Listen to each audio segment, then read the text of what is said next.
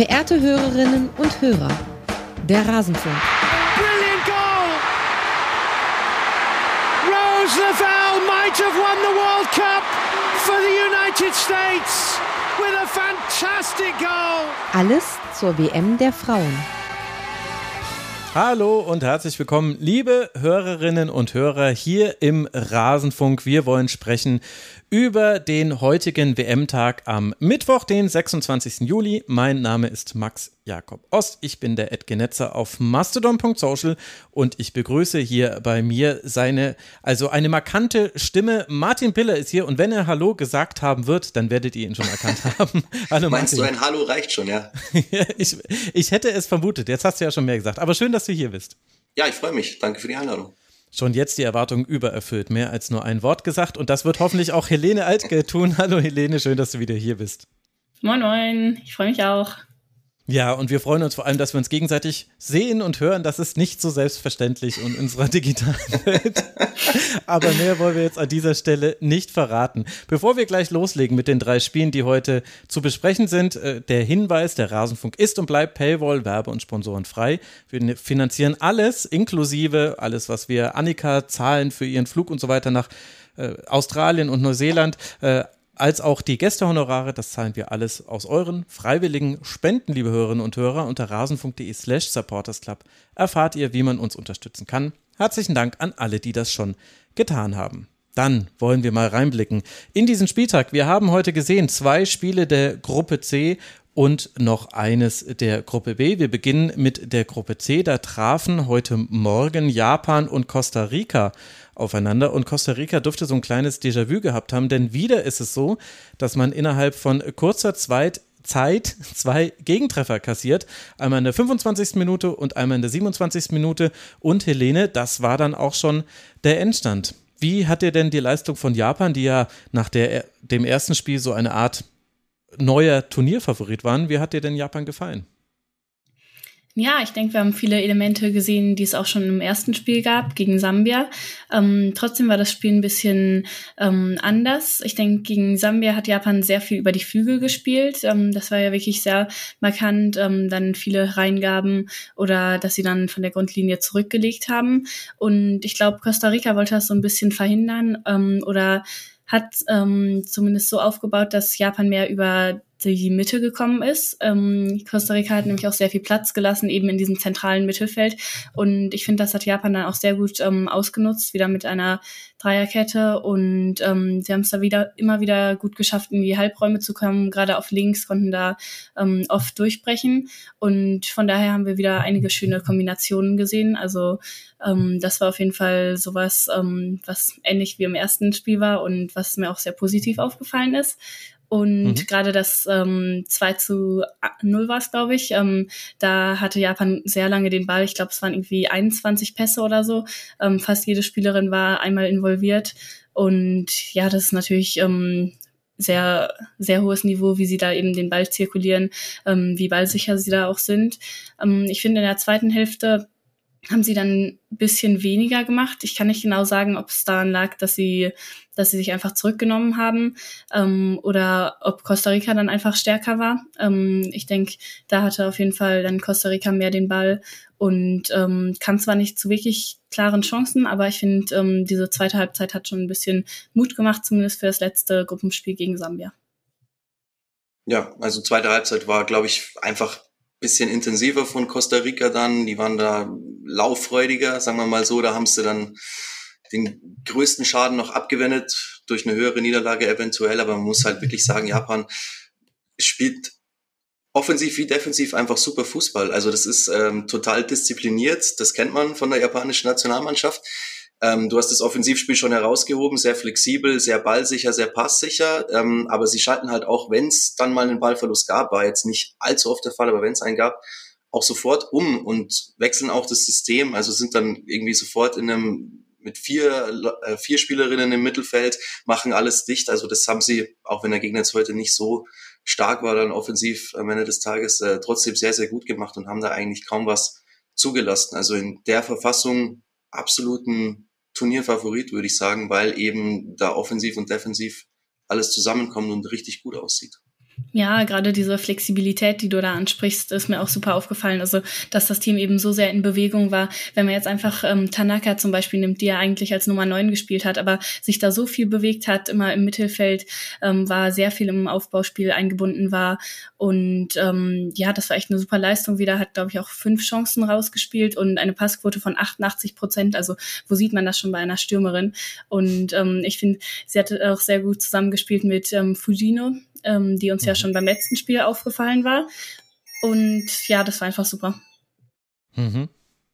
Und äh, gleichzeitig hat sich ja Martin Japan den Luxus erlaubt, gleich viermal zu wechseln zu dem sehr ja. enttäuschenden Auftakt beim 5 zu 0 Sieg. Unter anderem Doppeltorschütze Miyazawa war raus und Endo, die wir damals noch über den grünen Klee gelobt haben. Also das zeigt auch nicht nur, dass man sich nicht in Anführungszeichen ausruht jetzt auf so einem Ergebnis, sondern dass da ja offenbar auch eine Breite im Kader ist. Total, ja. Also ich meine, man kann jetzt vielleicht nicht von der B11 sprechen, aber du hast es gesagt, vier Wechsel, drei davon Torschützinnen aus dem ersten Spiel. Also das ist dann schon eine Ansage, wenn man da trotzdem so souverän dann auch durchs zweite Spiel durchgeht. Ähm, eventuell durch diese Wechsel dann vielleicht ein nicht ganz so hoher Sieg wie im Auftaktspiel, aber am Ende des Tages wen interessiert. Sie haben jetzt immer noch, immer noch zu null, haben sieben Tore geschossen nach den ersten zwei Spielen. Also ja, da kann man schon als Konkurrent ein bisschen Angst kriegen, in Anführungsstrichen, weil das schon wirklich top ist. Also sie haben auch immer sofort reagiert auf das, was ihnen angeboten wurde. Also wenn sie in, im Zentrum ein bisschen Platz bekommen haben, war es halt das Kurzpassspiel. Das ging mhm. dann über zwei, drei Stationen durch die Mitte. Wenn sie aber äh, außen noch Platz gehabt haben, dann, dann gab es halt mal den halblangen Ball aus, aus dem Zentrum oder auch mal den kompletten langen Ball über, über die ganze Spielfeldbreite. Also mega flexibel. Ich glaube, das ist echt so ein bisschen dieses Stichwort, diszipliniert und flexibel. Das waren heute die Japanerinnen, würde ich sagen. Mhm. Ja, auf jeden Fall auch in der Breite stark. Und das spricht natürlich auch über die Nachwuchsarbeit. Ich glaube, wir hatten das letzte Aufnahme auch schon ein bisschen anges ähm, angeschnitten über Japan, aber ganz viele Spielerinnen waren ja auch bei der U20 WM 2018 dabei, wo Japan dann, glaube ich, gewonnen hatte. Und ähm, man sieht wirklich, dass sie ja über die Jahre ähm, sehr gut gearbeitet haben. Ja, und ich denke, der Turnierbaum ist vielleicht auch ähm, schon mal ganz, ganz gut für Japan, weil ich glaube, sie spielen dann gegen den, ähm, gegen ein Team aus Gruppe A ähm, erstmal in der in dem Achtelfinale und von dem, was wir bis jetzt gesehen haben, würde ich das nicht als die stärkste Gruppe einschätzen. So ähm, sowohl gegen die Schweiz als auch Neuseeland oder Norwegen sind sie vermutlich da schon favorisiert, egal wie das Spiel gegen Spanien ausgeht, was natürlich ein Highlight wird. Also da freue ich mich schon sehr drauf und bin auch gespannt, wer dann mehr vom Ball hat, ähm, ob Japan da vielleicht auch in einer bisschen anderen Rolle ist, weil sie jetzt natürlich in den ersten beiden Spielen gegen die Underdogs ähm, sehr viel das Spiel gemacht haben, aber Spanien hat natürlich auch diesen Anspruch. Also ich glaube, das wird wirklich ähm, ein sehr ansehnliches Spiel. Ich finde, zum Spiel gehört aber auch mit dazu, dass Costa Rica echt enttäuschend war. Und ich weiß jetzt nicht, wie sehr ich dann jetzt quasi Japan dann, also quasi die Leistung Japans irgendwie schwach reden soll. Das werden wir gegen Spanien sehen. Aber ich muss sagen, von Costa Rica bin ich richtig enttäuscht. Die haben umgestellt. Sie haben im ersten Spiel haben sie noch ein 5-4-1 gespielt gegen Spanien. Wir haben gesehen, hat nicht funktioniert. Dieses 0 zu 3 mit vielen, vielen Paraden von Solera, unter anderem ja gehaltener Strafstoß, hätte noch deutlicher werden können. Und jetzt haben sie so ein 4-4-2 gespielt. Das war aber nicht mehr ein 4-4-2. Also innerhalb von wenigen Pässen ist es manchmal komplett in sich zusammengebrochen. Granados hat immer wieder zu weit rausgeschoben im Aufbau, weil ja auch Japan mit einer Dreierkette aufgebaut hat. Und dann hatte sie offenbar immer wieder den Drang oder vielleicht auch die Anweisung, auf die dritte Innenverteidigerin zu gehen. Hinter ihr eine riesige Lücke. In die hat Japan dann immer reingespielt vom Flügel, weil die Flügelspielerinnen, die standen ja schon super breit. Es war ja total easy. Also, wie gesagt, ich will damit gar nicht Japan schwach reden, aber ich muss dann schon sagen, weiß nicht, Helene, wie du es siehst, von Costa Rica hätte ich mir mehr erwartet. Denn wie Spanien spielt und auch ein Stück weit wie Japan spielt, von der Spielanlage her, das wusste man. Und ich hatte das Gefühl, sie waren darauf nicht gut vorbereitet und haben sich allein schon durch solche Stellungsfehler echt in Probleme gebracht.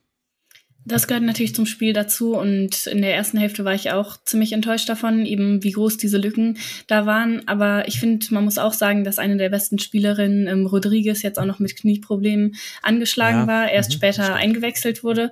Und ich finde, dass sie es wenigstens ein bisschen besser gemacht hatten in der zweiten Hälfte. Ich finde, da waren die Lücken dann kleiner ähm, und da hatten sie auch mal ein paar offensive Versuche. Ja, sie waren natürlich nicht wirklich gefährlich, aber sie kamen immerhin ab und zu mal mit dem Ball an die Strafraumkante. Ähm, ähm, konnten es ein bisschen versuchen und haben es teilweise auch ähm, hingekriegt, finde ich, ähm, sich sogar ein bisschen zu, ähm, nach vorne zu kombinieren, ohne direkt auf den langen Ball zurückzugreifen. Klar, das war jetzt kein Offensivfeuerwerk, es war weit davon weg, aber Costa Rica ist jetzt immer noch ein Underdog in der Gruppe und mhm. ähm, ich finde, das muss man auch dazu sagen, auch wenn ich dir natürlich völlig recht gebe, in der ersten Hälfte haben sie es Japan zu leicht gemacht. Ja, zweite Hälfte, denke ich, wie gesagt, sie waren da einfach ein bisschen laufbereiter, haben dadurch die enge, äh, die Räume auch enger halten können und da ging dann einfach nicht mehr so viel, deswegen dann diese Schadensbegrenzung. Man muss ja sagen, dass sie eigentlich ja so mit diesen zwei Viererketten, die sie ja dann offiziell auf dem Papier hatten, auch sehr, sehr oft gut in der Formation standen. Aber da ist es vielleicht dann halt doch am Ende des Tages auch die Qualität des Kaders der Mannschaft, dass sie da dann trotzdem nicht alles verhindern können und dann eben die, die Tore trotzdem kassieren. Ich habe gelesen, die Passquote war 76 Prozent, was ja eigentlich gar nicht mal so übel war. Wäre mir jetzt nicht so vorgekommen, tatsächlich. Ich weiß nicht, wie es euch ging. 67 Prozent waren 67, habe ich da einen Zahlendreher Ach, äh, nee, drin nee, gehabt? Nee, Entschuldigung, 76. Ich war gerade bei der Dribblingquote. Ich bin ja. Voll, ja, stimmt. Kommt mir ja, hoch vor, tatsächlich, ne? In der zweiten Hälfte wurde sie besser. Ich glaube, hm. ich habe mir die von der ersten auch aufgeschrieben.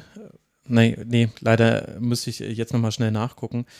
Also ja, das Passspiel war ganz gefällig und Helene hat ja auch gesagt, sie sind oft an die Strafraumkante gekommen. Das möchte ich aber nochmal betonen, sie sind bis an die Kante gekommen, also Lieferung bis Bordsteinkante. Ballkontakte innerhalb des Strafraums über 90 Minuten plus irre viel Nachspielzeit, vier. Vier Ballkontakte innerhalb des Strafraums. Und ja, klar, Underdog und so weiter und halt auch gute Defensivleistung von Japan.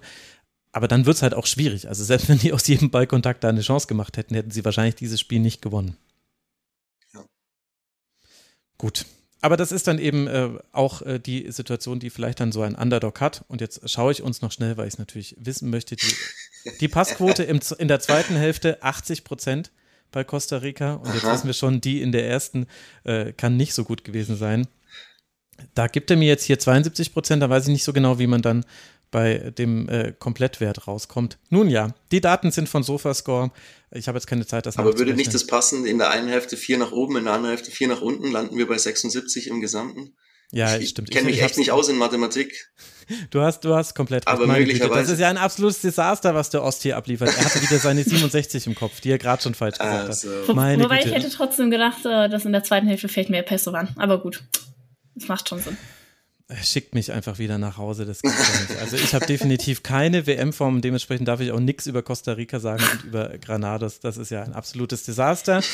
Mal gucken, wie es jetzt wird, wenn wir über das zweite Spiel sprechen, das zwischen Spanien und Sambia sich abgespielt hat, wo die Spanierinnen am Ende sehr deutlich gewinnen mit 5 zu 0 und gerade die Höhe des Sieges ist auch wichtig, denn mit dem letzten Treffer hat man verhindert, dass man Punkt und äh, auch Karten gleich in den Vergleich mit Japan geht. Dann wäre es tatsächlich bei einem Unentschieden zwischen den beiden darum gegangen, wer sieht mehr gelbe Karten in dieser Partie. Danach wäre der Losentscheid gekommen. Also das äh, wäre spannend geworden. Aber jetzt äh, hat man ja noch das 5 zu 0 machen können und äh, dadurch ist man ein Tor vor Japan. Bei einem Unentschieden wäre Spanien Gruppenerster.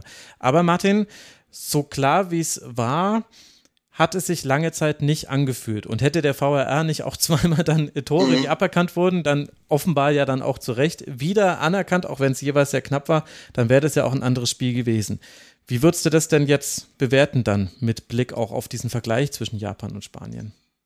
Ja, also wenn ich vorher gesagt habe, dass mir Japan sehr reif vorgekommen ist, offensiv wie defensiv, würde ich bei Spanien sagen, offensiv war es gut, defensiv ist mhm. schon noch ausbaufähig, weil viel kam ja von Sambia nicht, das muss man ja schon mal klar sagen. Und wenn dann eine einzige Spielerin, nämlich Barbara Banda, immer wieder die da drei, vier Spielerinnen von Spanien wirklich äh, durcheinander bringen kann, durcheinander wirbeln kann, dann ist es schon kein so gutes Zeichen. Also es ist in der zweiten Hälfte, finde ich, ein bisschen besser geworden, durch die Wechsel auch. Also ich fand äh, Oyane war stabiler defensiv als ihre Vorgängerin. Wie spricht man die eigentlich aus? Batier? Oder? Ich glaube Baye, aber Baye. Die, ich weiß, dass äh, sie in England immer Bette ausgesprochen wurde und das okay. auf jeden Fall falsch war. ja, ich fand, da, da war es dann ein bisschen stabiler auf der Seite zumindest, aber insgesamt ist da wirklich defensiv, finde ich, noch Luft nach oben. Deswegen, ähm, wenn man jetzt den, wenn du den Vergleich ansprichst, sehe ich da Japan gerade vorne. Mhm. Ja, würde ich dir auch zustimmen.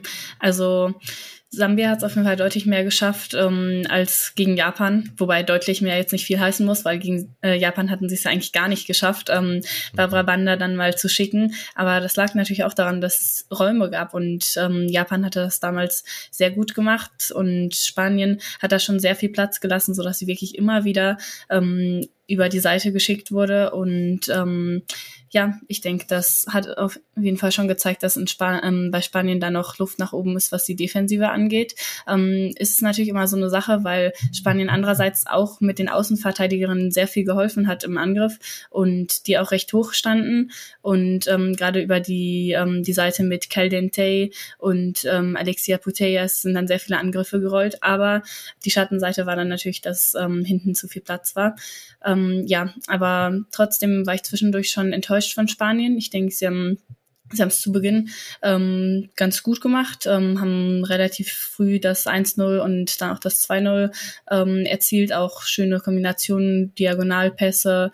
Ähm, da wirkten sie sehr souverän, zumindest für mich im Offensivspiel. Ähm, sehr, ja, sehr locker auch, als hätten sie es eigentlich schon immer so gemacht, als können sie es auch im Schlaf jetzt mal runterspielen, teilweise auch ähm, vielleicht mit der einen Hacke zu viel, aber ähm, ziemlich lässig. Und danach waren sie aber so ein bisschen, ja, schläfrig fast, ähm, kam irgendwie viel weniger, nach so ungefähr 25 Minuten war das, glaube ich, und ähm, konnten dann immer wieder ähm, Banda eben schicken, die auch deutliche Tempovorteile hatte gegenüber Andres und Paredes. Also da hatte man so das eine oder andere Duell, wo sie eigentlich nach ihnen gestartet ist und dann trotzdem noch an den Ball gekommen ist. Ja, voll. Ist mir auch so aufgefallen. Ja, und trotzdem ist auch auch bei Spanien irgendwie, finde ich, so ein bisschen schwierig, weil in der Phase, in der Spanien noch quasi richtig mit Zug gespielt hat und dieses Spiel ziehen wollte, da haben sie, also ich meine, dieses 1 zu 0 war ein wunderbarer Schuss, war eins der schönsten Tore dieser WM von Theresa. Es war einfach richtig, richtig schön und es war auch gut rausgespielt. Also über, über den Flügel und dann gesehen, okay, niemand von Sambia steht im Rückraum, dann geben wir doch da mal den Ball hin und dann kommt so ein Schussball raus. Und auch das 2 zu 0, was ja dann vier Minuten später fällt, in der 13. Minute, das ist ein Kopfball aus der kürzesten Distanz, wo auch quasi alle Schwächen, die Sambia hat, äh, mit eben diesen Flanken, mit dass Sakala die dritte Torhüterin im Tor steht, dass die logischerweise keine Abstimmung haben kann mit ihren Vorderfrauen. Also alles perfekt ausgenutzt. Und dann hört das eben einfach auf. Und jetzt ist dann für mich die Frage, naja, also sie haben ja sehr wahrscheinlich so aus eigenem Willen heraus aufgehört, weil sie, das hat man, finde ich, auch an vielen Dingen gesehen, auch an sowas wie Mimik und Gestik. Das war sehr locker, das hat Spaß gemacht, aber sie hatten jetzt nicht den Killerinstinkt zu sagen, komm, wir stellen auf 3-0, 4-0 in der ersten Hälfte und dann ist das durch. Und das könnte ja sein, dass das in dem Spiel gegen Japan anders ist. Und hinten raus hat man ja dann auch wieder die Tore gemacht. Also als Redondo dann drin war, hat man deutlich gemerkt, da geht nochmal was. Ich finde, Hermoso hat man auch angemerkt, die hat ja am Ende auch zwei Tore, ein Assist. Die wollten schon immer, aber halt nicht immer alle gleichzeitig gleich stark. Lag vielleicht aber dann auch so ein bisschen noch dran, dass äh, Sambia irgendwann ähm, eine Sache defensiv, finde ich, besser gemacht hat als zu Beginn des Spiels. Und zwar ist mir das so aufgefallen, du hast ja das vorher angesprochen mit Alvarado bei Costa Rica, dieses eher bisschen überstürzte und kopflose Rauslaufen, wodurch sich Räume auftun. Das habe ich bei Sambia am Anfang auch gesehen in diesem Spiel. Also da war sehr mhm, viel, ja, Richt sehr viel Defensivorientierung in Richtung Ball. Teilweise auch mit zwei, drei Spielerinnen, wo dann natürlich die Räume da waren. Ich glaube, dass sie das so Mitte der ersten Halbzeit so ein bisschen äh, verstanden haben, okay, wir dürfen da nicht mehr so wie die Wahnsinnigen rausrennen in Richtung Ball, sondern wir müssen auch mal schauen, was passiert abseits des Balles. Wer steht da vielleicht noch? Und vielleicht war es ja auch so ein bisschen dem geschuldet, dass da dann erstmal so kurzzeitig die Luft raus war, weil sie da einfach das ganze defensiv Sambia jetzt ein bisschen besser gemacht haben. Wäre so eine mhm, Idee. Das, ja, das stimmt natürlich. Ähm, ist mir auch so aufgefallen. Aber andererseits finde ich, dass Sambia jetzt immer noch alles andere als stabil stand defensiv. Und sie waren ja immer noch sehr hoch ähm, von der Abwehrlinie her. Und mhm. ich hatte mich dazwischendurch wirklich gewundert, als Spanien sehr wenig nach vorne gemacht hat, warum sie das nicht einfach mal ausnutzen, weil das hat man dann beim 3-0, beim 4-0, beim 5-0 gesehen. Es war ja nicht schwer, das waren jetzt nicht mehr die tollen Kombinationen vom Anfang vom Spiel. Da hat Spanien einfach mal nach rechts rausgespielt, dann einen langen Ball, ähm, perfekt getimed und dann Schusstor. Und das waren dann alles so Tore, die wurden dann auch über auf Abseits ähm, geprüft, weil es eben darum ging, äh, genau im richtigen Moment den Pass zu spielen, zu starten und dann mit eben die, die Abwehrlinie, dass diese hoch steht, ähm, das ähm, zu exposen. Ähm, ja, und das hat natürlich sehr gut zum Spielziel von ähm, Alba Redondo gepasst, ähm, die das bei Levante auch öfters gemacht hat. Diese Saison hat man viel gesehen. Ähm, auch in Kombination mit ähm, Mayra Ramirez, die ja gestern auch ein ganz gutes Spiel hatte für Kolumbien. Also die beiden sind auf jeden Fall eins von meinen Lieblingsduos offensiv gewesen bei Levante. Ich fürchte, sie werden aber nicht mehr lange zusammenbleiben, weil da klopfen bestimmt auch größere Clubs schon an. Aber ja, auf jeden Fall ähm, hat es mich gefreut, die ähm, sie nochmal zu sehen für Spanien und hat es dann ja wirklich auch sehr gut gemacht nach der Einwechslung. Und zum Spiel gehört noch mit dazu, Sambia verletzungsgeplagt. Also wir haben sowieso schon diese Besonderheit gehabt mit der dritten Torhüterin. Das haben wir ja schon quasi ankündigen können, weil es war ja eine Rotsperre, eine Gelb-Rotsperre, die dazu geführt hat. Aber dann in der 37. Minute müssen Chitondo und Vilombe raus. Ich finde, dass Mwemba ganz lange schon so aussah, als wäre sie verletzt. Ich fand auch, dass sie im letzten Spiel schon aussah, als wäre sie verletzt. Und nachdem man weiß, dass quasi äh, Nali, die ursprüngliche erste Torhüterin, ja äh, gesagt hat, sie ist verletzt, trotzdem trainieren musste, weil ihr nicht geglaubt wurde. Dann wurde ein MRT gemacht, sie durfte aber das Ergebnis nicht sehen und es wurde ihr aber einfach gesagt, du darfst nicht mitfahren. Sie weiß nach dem, was ich jetzt gelesen habe, bis heute nicht, welche Verletzung sie hat. Also wenn man von diesem Umgang mit Spielerinnen hört, der absolut unter aller Kanone ist, dann könnte ich mir auch wirklich vorstellen, dass so ein November auch einfach spielen muss. Auch wenn sie vielleicht gesagt hat, sie ist nicht fit. Es ist mir auf jeden Fall aufgefallen, sie hatte, also manchmal hat sie noch Sprints angezogen, aber die stand ganz oft falsch und die musste dann irgendwann dann doch auch äh, verletzt raus. Es sah aus, als sei sie mit dem Pfosten zusammengeprallt. In Wirklichkeit ist sie einfach nur, also ich habe es mir noch öfter angeguckt wegen Kopfverletzung und so weiter. Sie ist einfach nur hingefallen und dann nicht mehr aufgestanden, konnte nicht mehr aufstehen und musste dann aufgerichtet werden, gestützt werden beim Laufen. Also ganz, ganz also schlimmer Umgang mit den Spielerinnen, auch wenn wir es natürlich nicht genau wissen, was da, was da los ist. Aber Sambia hat sich ja nicht besonders positiv in irgendeiner Form neben dem Platz hervorgetan, also quasi mal abgesehen von den Spielerinnen. Aber das kommt halt zu diesem Spiel auch noch mit dazu. Und dafür ist natürlich dann die Reaktion gut. Also das hast einen Doppelwechsel noch in der ersten Hälfte und kommst aber besser ins Spiel zurück und hast auch deine einzelnen Chancen und bringst Barbara Banda immer wieder in Abschlusschancen. Und wenn Kundananji noch einen besseren Tag gehabt hätte, wer weiß, dann wäre sicherlich auch mindestens ein Tor drin gewesen. Die hat so ein bisschen, äh, Katongo und Kundananji sind deutlich abgefallen gegenüber Banda und Mapepa, fand ich, äh, solange Mapepa spielen konnte. Aber das gehört noch zu diesem Spiel mit dazu. Und irgendwie ich weiß nicht, ob es an den Vorwürfen gegenüber dem Trainer liegt und an dem Verhalten bei der Pressekonferenz, was ich gestern im Rasenfunk thematisiert habe, aber ich habe einen ganz faden Beigeschmack, wenn ich Sambia sehe und wenn ich solche Aktionen sehe. Ich weiß nicht. Ja, auf jeden Fall bei Spanien natürlich auch Probleme ähm, mit dem Verband, wenn jetzt überhaupt nicht auf dem gleichen Level, aber ähm, da gehört natürlich auch noch dazu jetzt, ähm, wenn wir über defensive Stabilität sprechen, dann müssen wir auch darüber sprechen, dass eben Patri Guerrero und Mapilleon, die ja eben eine Innenverteidigerin ist, die sich sehr gut eigentlich ergänzt mit Paredes, die auch ähm, nochmal schneller ist, ähm, dass die eben auch nicht dabei sind. Und ja, gegen Sambia geht das jetzt vielleicht noch gut, aber ich denke gerade, wenn es dann in die K.O.-Runde geht, dann wird ja, wird das Fehlen dieser beiden Spielerinnen schon noch ein großes Thema sein bei Spanien. Und auch hier hatten wir eine Verletzung, also mutmaßlich, es sah so aus, Athenia in der Nachspielzeit. Allein von ihrer Reaktion her muss man sich da Sorgen machen. Ganz ärgerlich zu sehen beim Stand von 5 zu 0, dass sich da jemand dann noch verletzt. Ich glaube sogar auch ohne Gegnereinwirkung, wenn ich es mir richtig gemerkt habe. Also wir werden sehen, wie Spanien und Sambia in ihr letztes Spiel gehen. Das Ganze findet dann statt für Spanien am Montag. Da spielt man gegen Japan und logischerweise auch spielt dann zeitgleich Sambia gegen Costa Rica, denn das wird ja schon das letzte Gruppenspiel sein. Und wir wissen, die Schande von Chichon, wie ich gelernt habe im Nachholspiel-Podcast, ähm, die hat ja dafür gesorgt, dass die letzten Gruppenspiele immer parallel stattfinden. Herzlichen Dank nochmal dafür, das habt ihr ganz toll hinbekommen.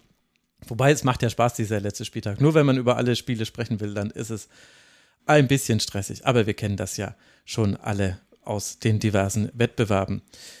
Ein bisschen stressig war auch das Spiel Kanada gegen Irland und zwar vor allem für Kanada, denn das sah eine Hälfte lang überhaupt nicht gut aus. Irland geht mit seinem ersten WM-Tor nach einer direkt verwandelten Ecke von Katie McCabe mit 1 zu 0 in Führung, dominiert, würde ich auch sagen, weite Teile dieser ersten Hälfte. Und nur ein Eigentor von Connolly führt dann tatsächlich dazu, dass es ausgeglichen in die Hälfte geht. Aber in der zweiten Hälfte, Martin, da war Kanada grundverändert. Man ja. war dominanter, man hat das 2 zu 1 gemacht, man hatte noch weitere Chancen. Was hat sich da verändert, deiner Meinung nach? Waren es nur die Wechsel?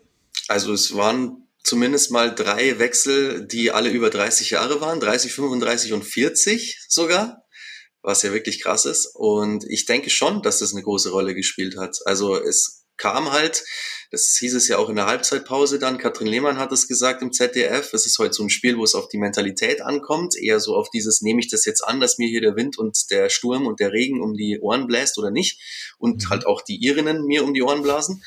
Und ich glaube, da war das ein ganz entscheidender Faktor, die zu bringen, weil ich denke schon, dass die diesen nötigen Zug nochmal reingebracht haben. Es war eine ganz andere Körpersprache im zweiten Durchgang. Es war natürlich auch äh, Kleinigkeiten, verbessertes Anlaufen, die Positionen waren besser besetzt, aber man hat sich halt vor allen Dingen wieder was zugetraut und das hat man beim bei der ersten Chance schon auch direkt nach der Halbzeitpause gesehen. Dieser Schuss von Huitema, ähm, ja, hätte eigentlich schon ein Tor verdient gehabt, war auch super gehalten trotzdem natürlich ähm, ja, das war einfach äh, ein komplett anderes Gesicht und ich meine, das kennt man ja, also es ist ja nicht selten im Fußball, dass eine Mannschaft eine grottige erste Hälfte spielt und dann komplett verändert rauskommt, weil vielleicht auch die richtigen Worte gefunden sind in der Kabine oder weil halt eben Spielerinnen dann aufs, aufs Feld kommen, die dafür den Unterschied sorgen können. Ich denke, das war heute so.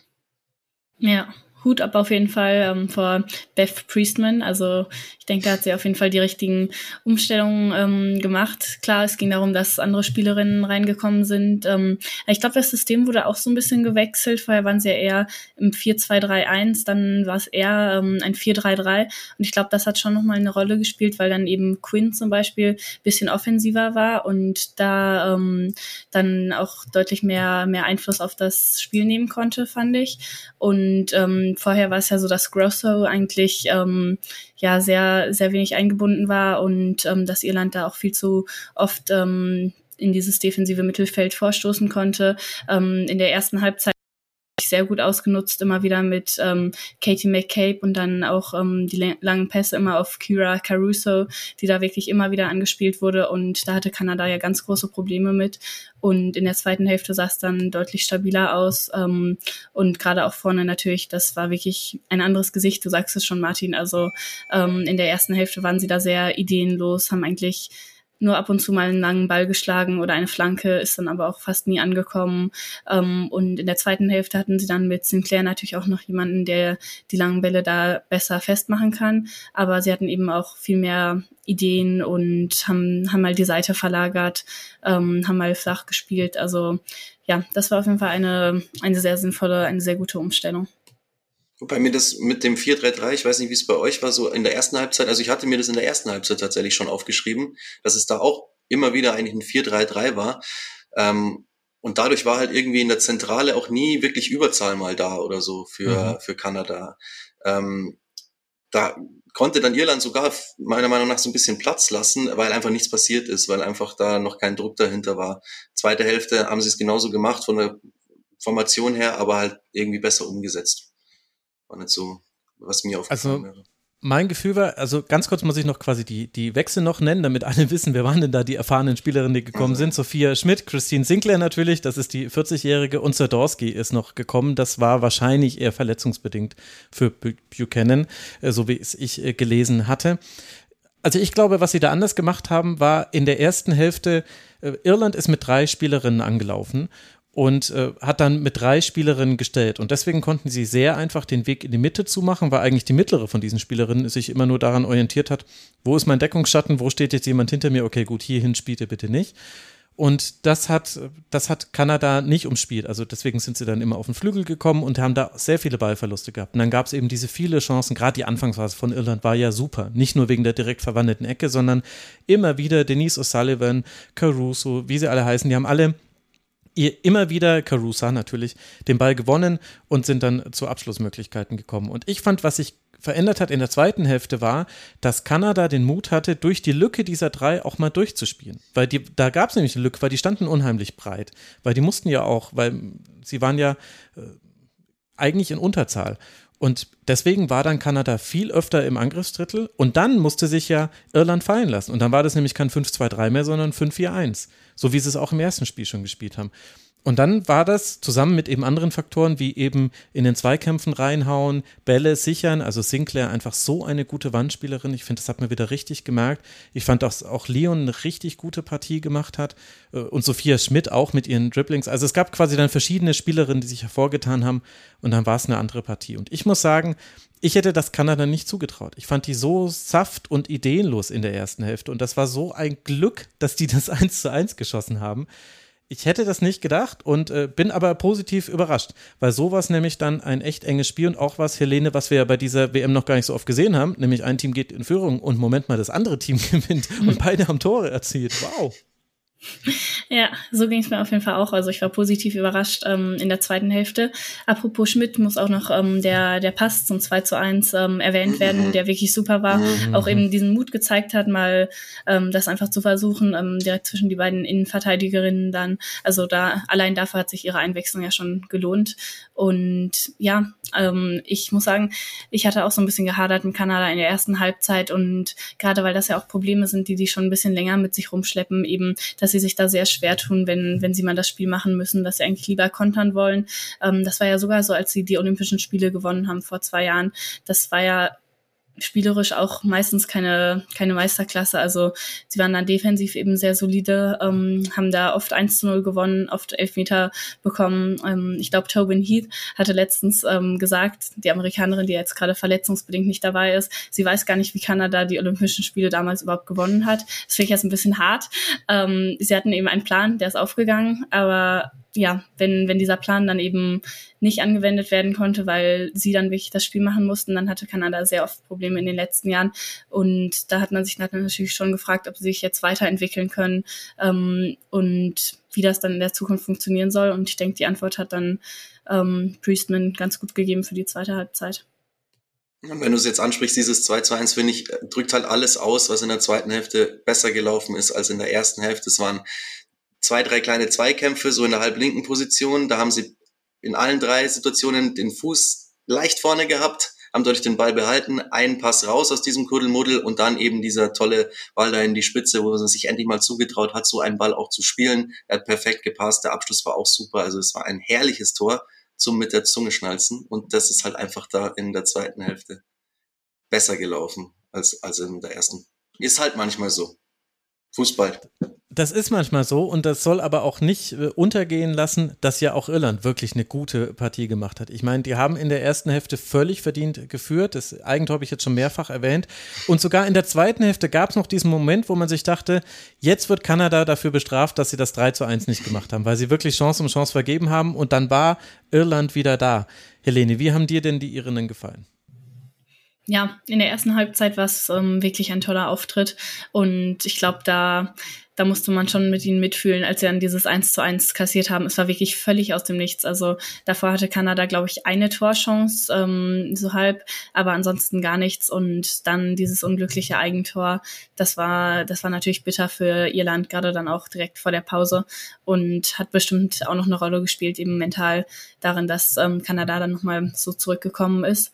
Ähm, ja, Irland hat eigentlich ähm, den Plan gut umgesetzt, hast schon gesagt, ähm, mit dem Pressing, mit ähm, O'Sullivan und Carusa da vorne. Und sie sind jetzt leider raus. Also, was heißt leider? Irgendwer muss eben ausscheiden. Und ich finde, am Ende war der Sieg von Kanada schon verdient. Aber sie sind jedenfalls ausgeschieden, ähm, haben jetzt eben die Spiele gegen Australien und Kanada verloren und spielen dann noch einmal gegen Nigeria. Ähm, aber ich finde trotzdem war, war es eine Leistung, die, die schon Mut gemacht hat, auch im 1 zu 0 gegen, äh, beim 0 zu 1 gegen Australien war das ja so, dass sie wirklich ein paar Chancen hatten, gerade dann, als es, ähm, als das Spiel sich dem Ende zuneigte, dass sie ja wirklich nochmal ähm, gekommen sind. Und ja, das macht auf jeden Fall Lust ähm, auf mehr. Ich fand es in der ersten Hälfte auch super.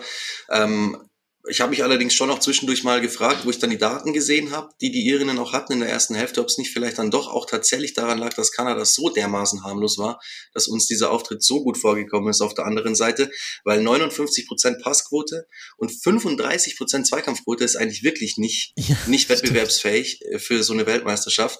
Also wenn man sich nur mal die Zahlen anschaut, hätte man eigentlich nicht erwartet, dass es eine gute erste Hälfte war. Deswegen war ich mir nicht so ganz sicher, lag es vielleicht echt nur daran. Was sie aber wirklich sehr gut gemacht haben, fand ich, und das ist mir auch im ersten Spiel heute nicht ganz so, aber in den anderen beiden auf jeden Fall aufgefallen. Es wird äh, sehr, sehr viel über die Flügel gespielt und äh, teilweise auch wirklich sehr erfolgreich. Spanien hat super gemacht. Flanken aus dem 16er teilweise, das 2-0, glaube ich, war ja auch eins aus dem, eine Flanke aus dem 16er, die dann eingeköpft wurde. Aber das haben die, äh, da haben die ja ganz viele dabei gehabt, auch aus dem Halbfeld, auch aus dem halben Halbfeld sozusagen. Und ich finde, das hat Irland auch immer wieder gut gemacht, dann über solche Situationen gefährlich zu werden. Unter anderem ja auch schon ganz früh äh, diese Ecke, die zum Tor geführt hat, ist ja auch aus so einer sehr guten Situation nach Flanke entstanden. Ähm, mhm. Also das kann man schon festhalten, da war schon auch auf jeden Fall was richtig Gutes auch dabei. Abgesehen ja, davon, dass Kanada nicht so reingefunden hat. Sorry. Gerade mit McCabe, wobei man das vielleicht auch so ein bisschen kritisieren kann, weil bei Irland ja wirklich super viel über sie läuft. Also sie ist Kapitänin, ähm, vermutlich beste Spielerin von Arsenal, hatte da auch eine tolle Saison. Ähm, und sie war eben in fast allen Aktionen involviert, spielt ja eigentlich als Linksverteidigerin, aber ist eigentlich überall, manchmal auch einfach in der Sturmspitze. Sie schießt die Tore, auch wenn es dann mal eine direkte Ecke ist ähm, oder ein Distanzschuss. Und ja, da, da muss Irland auch so ein bisschen weg eigentlich noch von dieser Abhängigkeit von ihr, dass sie dann auch mehr, mehr noch durch das Mittelfeld spielen können. Ähm, so gut es natürlich ist, dass sie es ähm, über die Flanken und über den Flügel geschafft haben, gefährlich zu werden. Und wenn du es jetzt ansprichst, dann müssen wir kurz noch dieses Tor einfach auch honorieren, weil ja. was für ein Touch in dem linken Fuß, unfassbar. Man hat es in der Zeitlupe, finde ich, erst richtig gesehen, was die da mit ihrem Fuß macht und dem Ball deswegen so einen Schnitt gibt, dass es, ich meine, klar, für eine Torhüterin eine Ecke musst du halten im Normalfall, aber kann man sie jetzt vielleicht zumindest so ein paar Prozentpunkte in Schutz nehmen. Der war einfach krass, wie der sich da reingedreht hat. Also ja, das fand ich geil. auch. Also es äh, hieß ja sehr schnell Torhüterinnenfehler von Sheridan und die hatte auch einige Schwächemomente, unter anderem bei der Entstehung der Ecke hält sie den Ball nicht fest und äh, deswegen kommt es erst äh, zu dieser Ecke. Aber ich fand auch, also so gut wie der platziert war und er fällt eben von oben rein mhm. in den Winkel und dann ja über den Innenpfosten. Und er dreht also, sich erstmal zwei Meter oder drei Meter von der Grundlinie weg, um sich dann wieder reinzudrehen. Also das war schon wirklich ein Kunstwerk. Diese Ecke. Das war, das war wirklich ein Gemälde, auch zusammen dann mit den feiernden irischen Fans und so weiter war das Kunstwerk trifft es da sehr, sehr gut. Also, alles eine Frage der Gewichtung und so ist ja auch quasi die Frage, wie man auf welche Hälfte Kanadas man jetzt da das Gewicht legt. Fest steht auf jeden Fall, Kanada hat jetzt vier Punkte, Irland null, weil im letzten Spiel dann noch Australien und Nigeria gegeneinander spielen werden, ist damit Irland auch ausgeschieden, denn Nigeria hat ja schon einen Punkt und egal wie es kommt, da wird Irland nicht mehr dran vorbeikommen. Dieses Spiel werden wir dann morgen am Donnerstag um 12 Uhr sehen können im ZDF. Und vorher gibt es auch schon zwei Knaller. Zum einen erwarte ich euch alle vollzählig, liebe Hörerinnen und Hörer. Bei USA gegen die Niederlande werden ich wir alle da. im Stream sehen. Sehr gut. Ich bin da. Stark. Hast sogar schon ich die Familie motiviert. Also hier leidet der ganze Schlafrhythmus, nicht nur meiner. das ist perfekt. Das müsste ich. Hier beginnen endlich bald die Sommerferien. Dann kann ich vielleicht auch mal die Familie ein bisschen mitleiden lassen. Bisher leidet nur derjenige, der dann nach so einem Spiel sich nicht mehr hinlegen kann, sondern dann gleich wach bleibt, weil er dann seine Zwillinge weckt. Also die USA wegen gegen die Niederlande spielen. Das habe ich ja noch gar nicht gesagt. Auf sportstudio.de gibt es den Stream. Das das kann man sich, glaube ich, sehr gut angucken, liebe Hörerinnen und Hörer. Und bei den Stream-Spielen gehe ich meistens in der Halbzeit dann auch bei Instagram live und plaudere einfach ein bisschen über das, was ich gesehen habe, denn da gibt es ja keine andere Analyse. Also da sehen wir drei uns ja dann sowieso, ihr werdet mit dabei sein. Ne, ne? Rasenfunk bei Instagram unbedingt folgen. Um 9.30 Uhr geht es dann weiter, Portugal gegen Vietnam, das kommt dann im linearen Fernsehen und dann eben um 12 Uhr Australien gegen Nigeria ach, es ist so schön, dass die WM jetzt läuft und wir haben wirklich schon interessante Spiele gesehen. Ich freue mich auf den morgigen Tag, aber jetzt erstmal bin ich dankbar, dass ihr mir geholfen habt, den heutigen Tag aufzuarbeiten. Ganz herzlichen Dank an Martin Piller. Schön, dass du mal wieder hier im Rasenfunk warst. Sehr gerne, immer gerne. Und herzlichen Dank an Helene Altgeld. Schön, dass du hier warst und schön, dass du eine so motivationsfähige Familie besitzt. Ja, es ist wunderbar. Ne? Wir haben sogar auch schon ein Tippspiel. Allerdings muss ich es vielleicht doch noch canceln, weil sie scheinen alle besser zu sein als ich. Das natürlich gar nicht. Das ist immer so. Da gewinnen immer die Leute, die sich nicht auskennen. Ja, Absolut Erfahrung, absoluter Erfahrungswert bei Weltmeisterschaften ja. und Europameisterschaften. Wisst ihr was? Dann gucke ich jetzt, wer im Rasenfunk-Tippspiel äh, führt. Dann kann ich hier schon mal herzlich grüßen, weil wir dann wissen, sehr gut im Tippen. Das heißt, du kannst eigentlich keine Ahnung haben. Nein, so meine ich es natürlich nicht. Also Lattentreffer, der aktuell unser Tippspiel anführt, mit 48 Punkten. Der hat es richtig drauf. Wer es nicht drauf hat, ist ein gewisser G-Netzer mit 30 Punkten, der auf Platz 166 liegt. Das machen knapp 300 mit. Also ich bin auch noch unterm Schnitt. Ich habe nicht mal den Cut geschafft. Es ist einfach ein Skandal. Aber was soll ich sagen? So ist es halt. Das ist, äh, so ist es. Also danke euch beiden und danke euch, lieben Hörerinnen und Hörer, für eure Aufmerksamkeit. Gebt uns gerne Feedback, wie euch die WM-Folgen fallen und empfehlt uns bitte weiter. Der Rasenfunk National Teams Feed ist ja ein ganz neuer, das heißt, den haben viele noch gar nicht abonniert. Sagt ihnen ruhig, dass es diese WM-Sendung jetzt hier gibt und dass man das sehr gerne hören kann. Und dann hören wir uns morgen wieder. Die morgige Sendung erscheint dann auch am Nachmittag. Bis dahin bleibt gesund, habt eine gute Zeit und bis bald hier wieder im Rasenfunk. Macht's gut. Ciao. Der Rasenfunk lebt von euren Beiträgen. Vielen Dank.